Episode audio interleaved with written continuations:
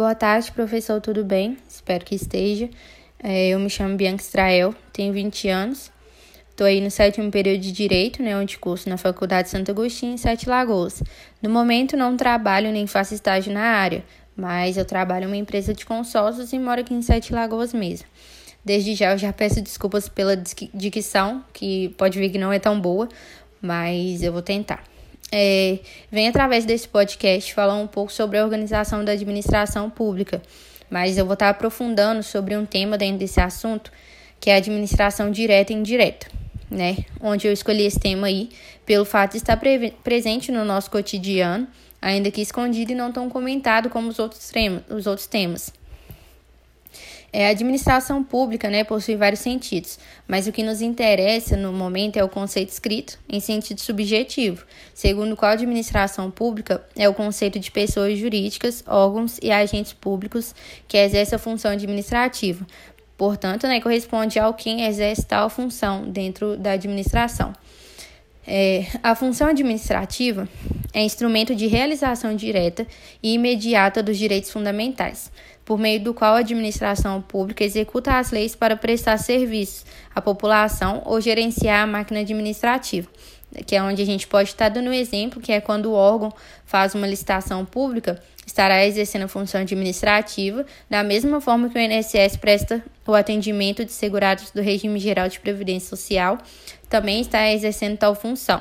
Né? E quando uma empresa pública presta serviço público de distribuição de energia elétrica, é, ele também está exercendo a função administrativa nesse meio, né? Porque é sempre bom ter em mente que o sentido formal considera os agentes, órgãos e pessoas jurídicas encarregados da atividade administrativa, né? Em que, em que essa função seja realizada principalmente pelo órgão do Poder Executivo, né? Onde a gente também precisa saber que há órgãos responsáveis por essa fun função né, nos demais poderes. Assim, as secretarias encarregadas da função administrativa nos poderes legislativo e judiciário também se enquadram num conceito subjetivo. Da mesma forma que os tribunais de contas e o Ministério Público, quando exerce a função administrativa, né, podendo dar o exemplo aí de quando a gente realiza um concurso público para ingresso né, de novos servidores e tudo mais, também se enquadram num conceito subjetivo formal ou orgânico. É, esses órgãos integrantes dos poderes e responsáveis pela função administrativa fazem parte também da administração direta ou centralizada, que a gente também pode estar falando dessa forma, né? Que não seria indireta, mas ela está junto com a direta, pois estão subordinados diretamente às pessoas jurídicas políticas, que seria a União, Estado, município, até mesmo Distrito Federal, né? Contudo, aí é, devemos saber que a função administrativa não é realizada somente de forma centralizada. As entidades políticas podem criar entes descentralizados, que são as chamadas entidades administrativas, que são entes com personalidade jurídica própria e que formam a administração indireta ou descentralizada. Né? Assim como tem a administração direta e centralizada, tem administração indireta ou descentralizada. É, tanto é que no Brasil, os entes administrativos são autarquias, fundações públicas, empresas públicas e sociedades de economia mista.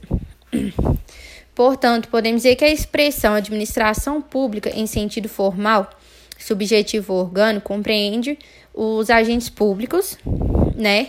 Também tem os órgãos da administração direta e as entidades integrantes da administração indireta, né? E ao decorrer do trabalho aí, eu fiz algumas pesquisas e posso dizer que cheguei, cheguei à conclusão de que sem administração direta ou indireta, não teria nada organizado, até mesmo porque, digamos que, é, como eu posso dizer, o presidente não daria conta de cuidar de tudo sozinho. Né? A administração é sempre essencial, porque cada um administra numa área, digamos assim, e principalmente pelas parcerias público-privadas, né? Então, foi esse aí o meu podcast. Espero que, que tenha gostado. Fico aí à disposição, qualquer coisa. É, e bom final de semana aí. Obrigado por passar seus conhecimentos durante o período. Espero que tenha gostado. Sou muito tímida em questão a isso, mas é até bom pra gente estar tá se soltando, né? E é, é isso. Obrigada.